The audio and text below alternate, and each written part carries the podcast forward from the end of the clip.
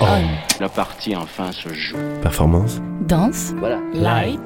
Théâtre, le mime, il joue. marionnette, Turn. une émission sur le théâtre. et La danse. Le mouvement, et De l'art vivant. allumer la lumière. J'adore le Ce théâtre. sont Et- des Il marionnettes. a inventé le masque. Au lieu de raconter, il s'est mis à jouer. Turn.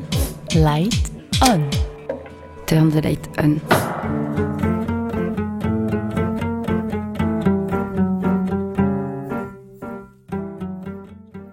Bonjour ou bonsoir, auditoris. Sur les ondes de ce Turn the Light On, une rencontre avec Johanna Giacardi et son spectacle La saga de Molière. Metteur en scène, comédienne, cofondatrice des Estivants, Johanna est une habituée des routes qu'elle a sillonnées avec sa troupe à la rencontre de leur public entre village et camping, tréteaux et caravanes. La caravane s'est arrêtée provisoirement. Les tréteaux ont été installés dans l'enceinte du théâtre Antoine Vitesse à Aix-en-Provence.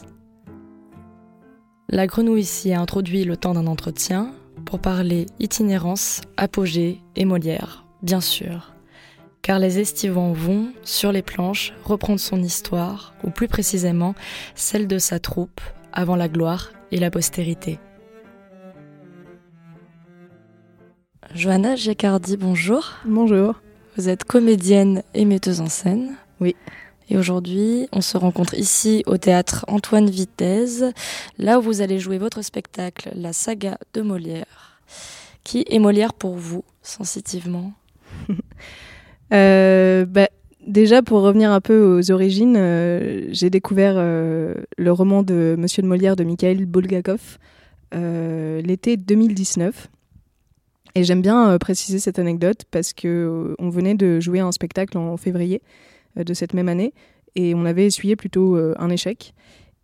Et on avait décidé, avec l'équipe de filles qu'on est, de partir l'été avec un spectacle qui s'appelle le Camping Show, joué justement dans les campings pour fuir les salles de théâtre et le public qu'on trouvait assez, pas assez généreux à notre goût. Puis toutes ces conventions dans de la boîte noire commençaient vraiment à nous, à nous, à- nous satisfaisaient plus. Et, euh, et donc on est parti et c'est cet été-là en fait que j'ai découvert euh, le roman de Mikhail Bulga- Bulgakov qui retrace toute euh, l'histoire de, la vie de Molière. Et donc si j'en viens à parler de ça, c'est parce que sous la toile de ma tante, le soir, je m'amusais en fait à, nous reconnaître à travers le, le récit de la vie de Molière. On raconte que Molière, après avoir essuyé plusieurs échecs à Paris, il quitte la capitale et il décide de partir pendant 13 ans jouer sur les routes de France avec toute la troupe. Et donc moi, quand je suis arrivée euh, à ce moment du récit de la vie de Molière, forcément, il y a eu un, système d'id- d'identification très fort qui s'est mis en place. Et, euh, et c'est là que je vais arriver à répondre à la question que vous m'aviez posée au début. Euh, Molière, tout d'un coup, je me suis dit qu'en fait, c'était moi. et que l'illustre théâtre, c'était les estivants. Voilà. C'est ironique, bien sûr, que Molière, c'est pas moi, mais euh, je crois que ce spectacle, il est quand même parti de là, tout d'un coup, d'un jeu très bête d'identification. Euh, ça a créé en moi quelque chose de rassurant de me dire que tout d'un coup, un dramaturge aussi puissant, euh, dont on, on continue à rendre hommage, etc., il pouvait à un moment aussi être passé par, des galères. Voilà, c'était rassurant en fait. Comment on fait quelque, une pièce, quelque chose de novateur avec une figure aussi mythique qu'un dramaturge pareil? Et ouais, et ouais c'était tout l'enjeu. Euh, pendant tout le temps de la création, euh, j'ai pas arrêté de dire aux comédiennes euh, euh, c'est trop théâtre, cette voix elle me dérange, je veux pas de ces costumes poussiéreux, je veux pas de rideaux rouges, je, je, je veux pas de Molière en fait quoi. Il y avait une volonté, je crois, dans, dans notre démarche quand même de, de lui rendre hommage et en même temps de, lui casser la gueule. C'est-à-dire en même temps de, s'affranchir, peut-être une bonne fois pour toutes, comme si dans la volonté de raconter ce récit, on pouvait euh, espérer aussi euh, l'enterrer, quoi, euh, une bonne fois pour toutes. Et puis surtout, ça me plaisait assez de me rendre compte à quel point il y avait des points communs entre le récit de- du parcours de la compagnie de cet homme du- au XVIIe siècle et notre parcours en tant que jeune compagnie du XXIe siècle. Parce qu'en en 2016, vous êtes cofondatrice euh, de la compagnie Les Estivants. Ouais, avec euh, Lisiane Jeter, qui est euh, chargée production, mais surtout pour moi co-directrice de cette compagnie qu'on a fondée toutes les deux sous le soleil timide de novembre 2016. On aime bien le dire comme ça. Et on, a pris un an, on s'est retrouvés autour de valeurs communes, d'un rapport au théâtre aussi qui, qui nous ouais, une, ouais une passion comme ça en commun, quoi, une façon de faire du théâtre qui, nous semblait commune en tout cas. Euh, et, on a pris le temps de réfléchir à, comment est-ce qu'on voulait monter cette association, et puis on l'a fait, euh, doucement mais sûrement.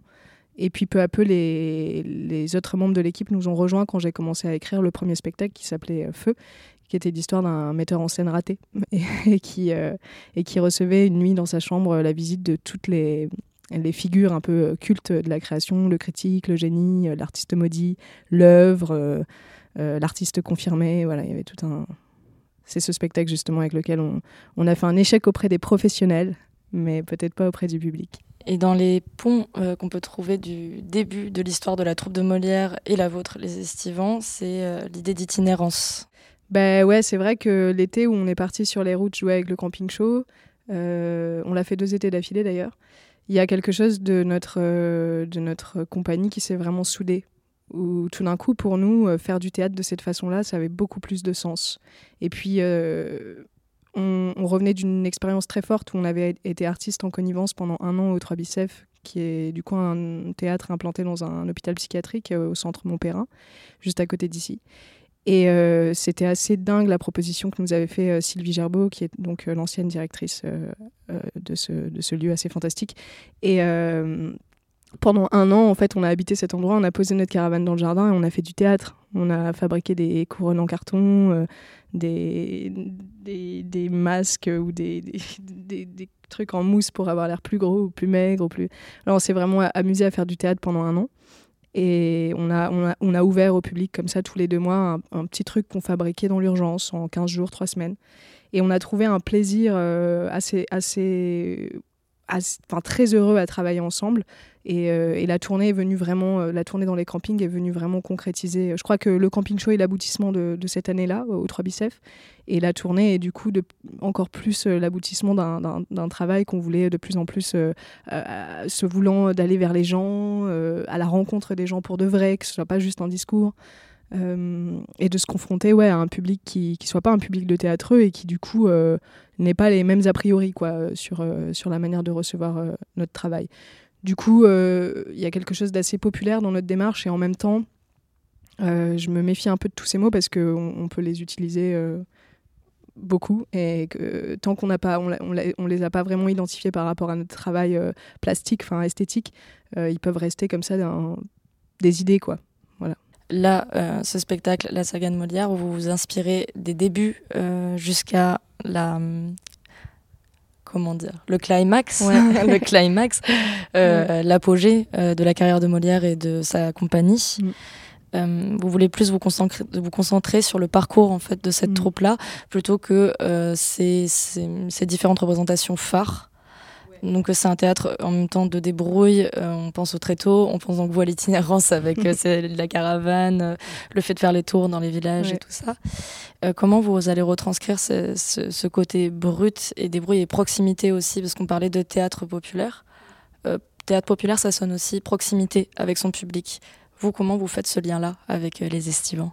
Déjà, il y, a une phrase que, que Isabelle Antom, là, qui travaille à la com à Vitesse, a écrite pour euh, parler du spectacle, qui est de briques, de broc et de merveilles. C'est vrai qu'il y a quelque chose un peu de, ça dans notre, dans notre rapport à la scène. Pour ce spectacle, concrètement, euh, on avait envie de jouer dans les théâtres, mais on n'avait pas envie euh, de la frontalité du théâtre. Voilà. Donc, quelque part, je crois qu'il y avait une volonté de ramener ce qu'on avait touché, pu expérimenter de la rue avec le camping show, de ramener cette énergie-là, rue, rock and, roll, dans les théâtres. Ramener la rue dans les théâtres. Euh.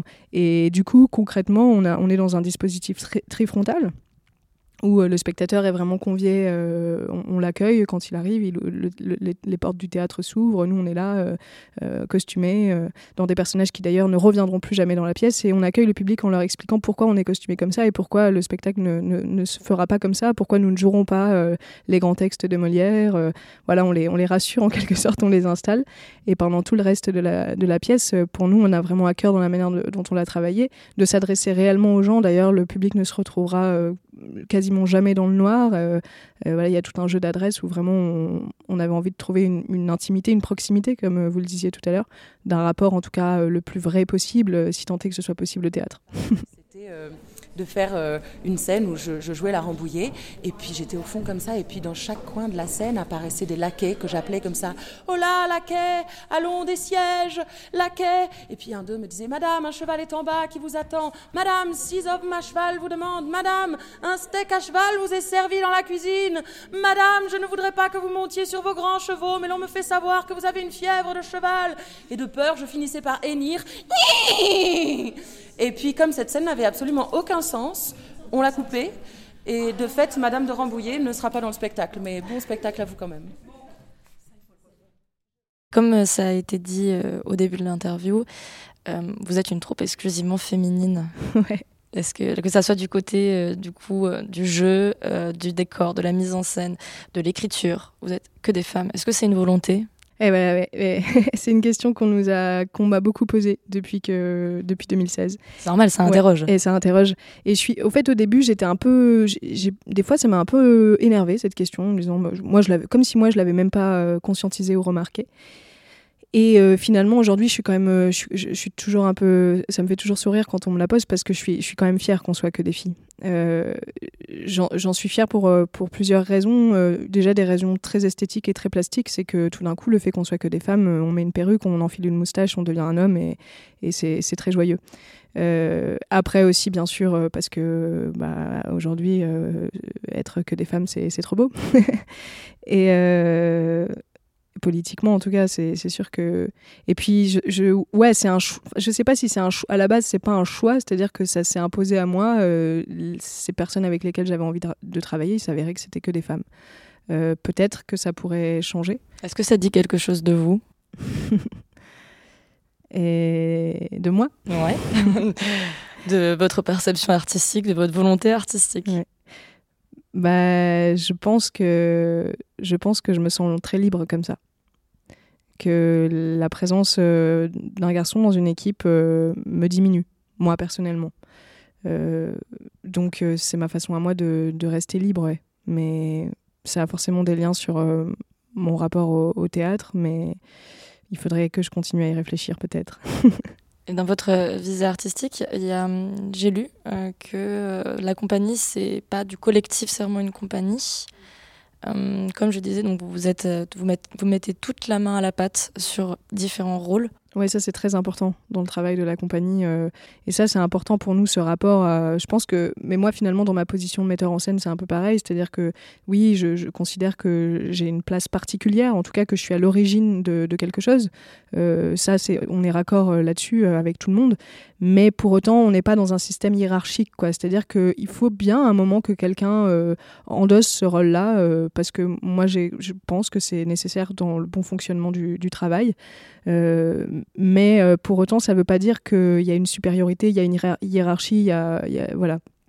Bah, bien sûr, forcément, des fois, euh, j'ai le mauvais rôle et, le bon aussi, parce que je suis au centre et que c'est même plutôt agréable de, faire l'interview et que peut-être je crée de la jalousie.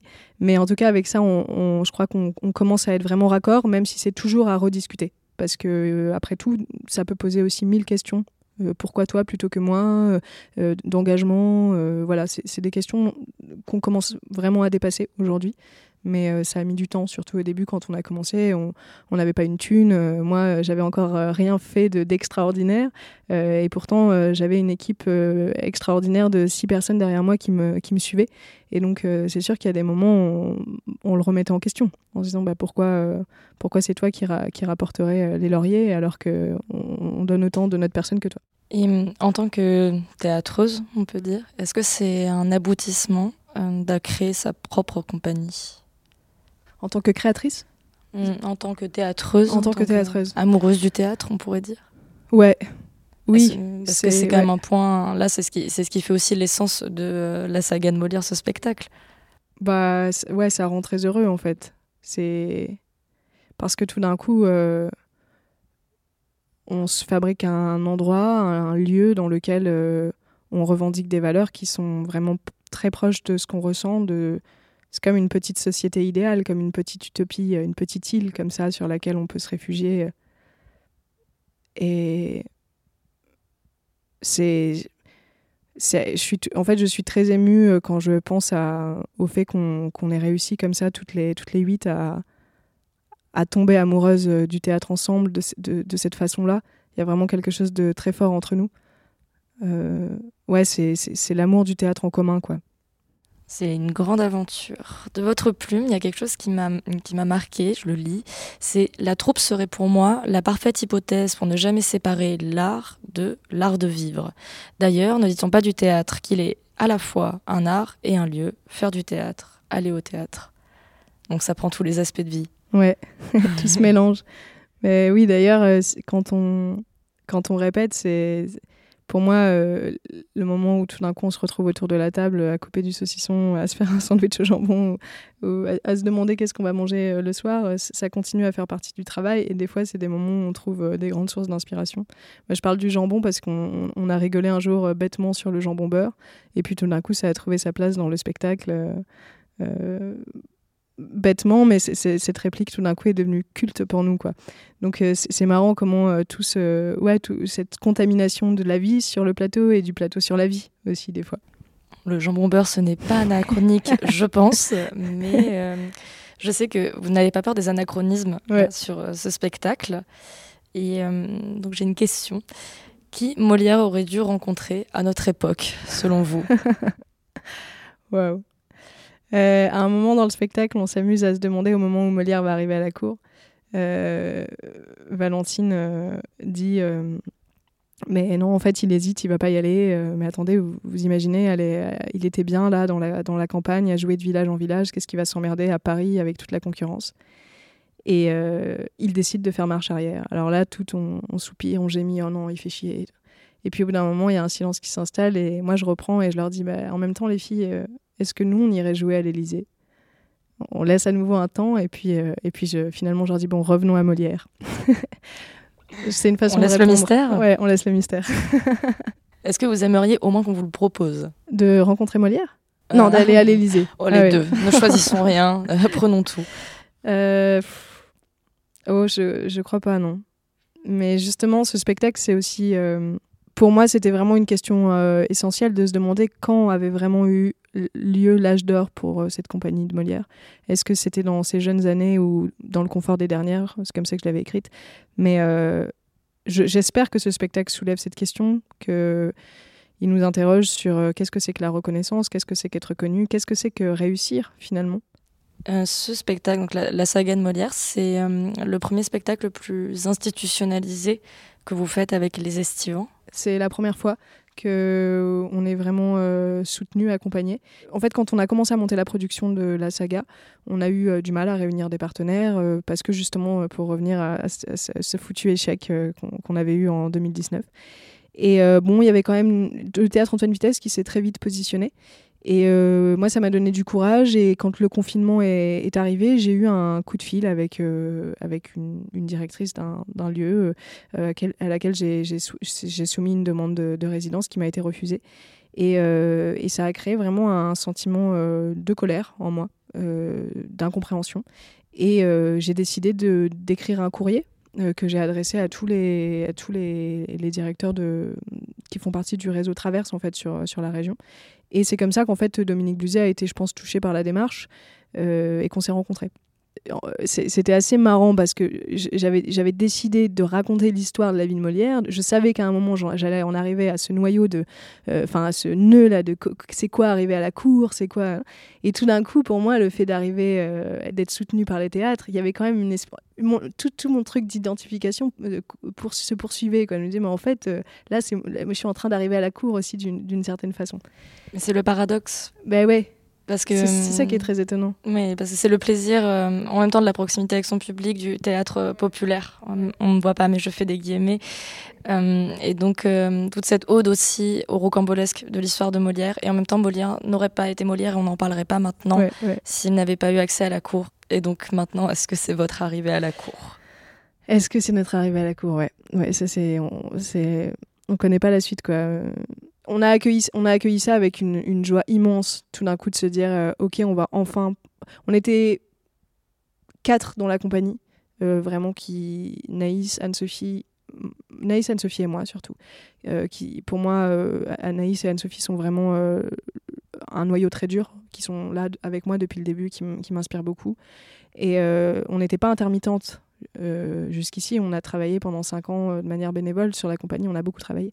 Et tout d'un coup, on, est devenu intermittente du spectacle. Alors, pas seulement avec les estivants, ça, a été ensuite une sorte. On a eu. Anne-Sophie n'arrêtait pas de répéter J'ai le vent en poupe en ce moment, j'ai le vent en poupe. Et c'est vrai que tout d'un coup, il y a des metteurs en scène qui sont mis à nous appeler, on s'est mis à travailler. Euh, bizarrement, au moment où, tout s'est arrêté pour tout le monde. Et du coup, c'était vraiment une grande joie. Et à la fois, voilà, j'ai je, un recul là-dessus et je, me demande je me demande si ça va durer, je me demande si ça va nous, si ça va nous déplacer dans, notre geste, parce que jusqu'ici, on a travaillé avec très peu de moyens. Euh, cette absence de reconnaissance crée aussi une, euh, un geste, en fait, en, tout cas des influences sur le geste artistique. Ce spectacle, raconter l'histoire de, la vie de Molière, c'était aussi dire bah, regardez Molière, euh, il n'a pas toujours réussi et pourtant c'est l'homme que c'est aujourd'hui. Alors euh, laissez-nous une chance, nous aussi, de, devenir Molière. je m'amuse en disant ça, mais, euh, mais en fait, moi j'aimerais juste, je voulais juste qu'on nous donne les moyens de pouvoir être heureuse dans notre. Enfin, être pleinement libre et pleinement heureuse, et en tout cas défaite du souci financier. Et ça, c'est une, une sacrée victoire pour nous, de sentir que l'équipe est est rémunérée pour ce qu'elle fait, c'est une très belle victoire pour moi. Et que peut-être que même sans être la troupe de Molière, vous pourrez donner euh, l'élan à d'autres troupes euh, itinérantes et euh, naissantes d'aspirer en tout cas à être un jour aussi dans ces institutions-là et en même temps dans les villages. C'est ça, mais c'est tout, c'est ça, c'est ce que vous disiez, c'est vraiment le paradoxe. Finalement, moi, ce que je trouve très fort, c'est qu'on a, pour l'instant, on n'a jamais dévié de notre chemin. Moi, j'ai eu jamais l'impression de jouer un rôle ou d'essayer de, de, de, polir mon geste. Et euh, pourtant, il, nous arrive, euh, il nous arrive quelque chose de, il nous arrive quelque chose. Donc, euh, il faut, je crois qu'il faut jamais désespérer. Et puis, il faut, il faut vraiment continuer à essayer de, enfin, il faut, il faut pas s'empêcher de rater, quoi. Faut pas avoir peur de, de rater, de faire des trucs qui sont pas bien, parce que nous, finalement, ce premier spectacle, j'en parle toujours, mais si on l'avait pas fait, on n'en serait pas là aujourd'hui. Si on si on, si on n'avait pas foncé dans un mur, on ne serait pas là aujourd'hui. Euh, ce, premier spectacle, cette frontalité, tout ce rapport au théâtre, moi j'arrêtais pas de leur dire mais on n'est pas assez forte, il faut qu'on soit plus forte, qu'on ait des voix, qu'on ait un corps. Et puis à un moment, euh, euh, j'ai commencé à m'intéresser à, à Jean-Yves Joannet, beaucoup, qui a écrit L'idiotie et euh, qui parle du mouvement euh, Fluxus avec Filiou et compagnie. Et il y a une phrase qui, m'est restée et qui parle beaucoup pour moi du, travail qu'on fait avec la compagnie. C'est l'art ne doit pas nous permettre de masquer ses faiblesses, mais peut s'avérer au contraire être le moyen idéal de les manifester, pour les manifester. Et ça, c'est très important parce que tout d'un coup, en tout cas avec la saga de Molière, euh, j'ai eu l'impression, pendant tout le temps de cette création, de fabriquer un objet qui était très proche de ce qu'on est nous et pas de ce qu'on projette en tant qu'artiste, de ce que ça doit être un artiste aujourd'hui, de ce que ça doit être un, acteur, euh, de toute la virtuosité. Tout, Moi, je suis toujours, quand je vais au théâtre, euh, admirative de voir des acteurs incroyables. J'aimerais toujours en être. Et en même temps, je sens que bah, c'est pas l'endroit où moi je suis.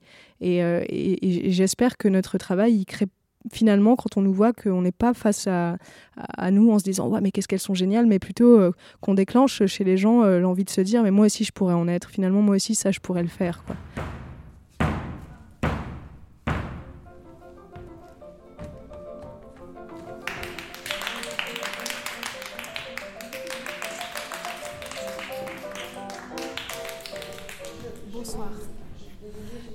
Donc il s'agit euh, d'un morceau de parmesan d'une célèbre marque italienne parce que Molière, juste avant de mourir, a demandé à manger un morceau de parmesan.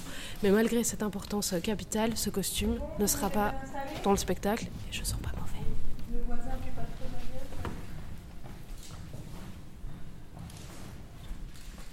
Donc est-ce que c'est un hommage ou c'est une destruction euh, de Molière et son œuvre? Bah, je crois que ça se situe entre les deux, ouais. Parce qu'en même temps, euh, c'est vraiment revenir à un amour euh, d'enfance, quoi. Moi, les premières fois que j'ai pu aller au théâtre voir des pièces de Molière avec mes parents, gamines, euh, ma mère encore me, me rappelait que elle m'avait emmené, je sais pas, je devais avoir 6-7 ans, voir Le Malade Imaginaire à la Comédie Française, et que j'avais ri, ri, ri.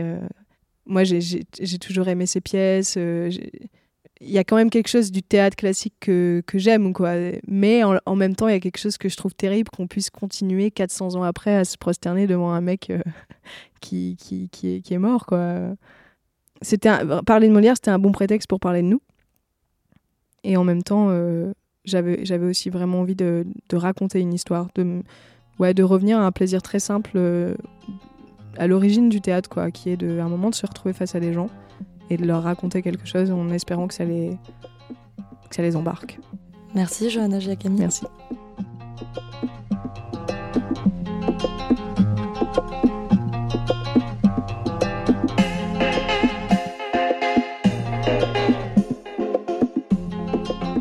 La saga de Molière, un spectacle porté par les théâtres et le théâtre Bernardine avec le nouveau projet artistique Aller Vert est à découvrir le jeudi 30 septembre à 20h et le vendredi 1er octobre à 19h. Rendez-vous au théâtre Antoine Vitesse à Aix-en-Provence, auditoris, avant un retour sur les routes et une tournée dans le département où il sera possible aussi d'y rencontrer les estivants. Merci pour votre écoute et à bientôt sur les ondes.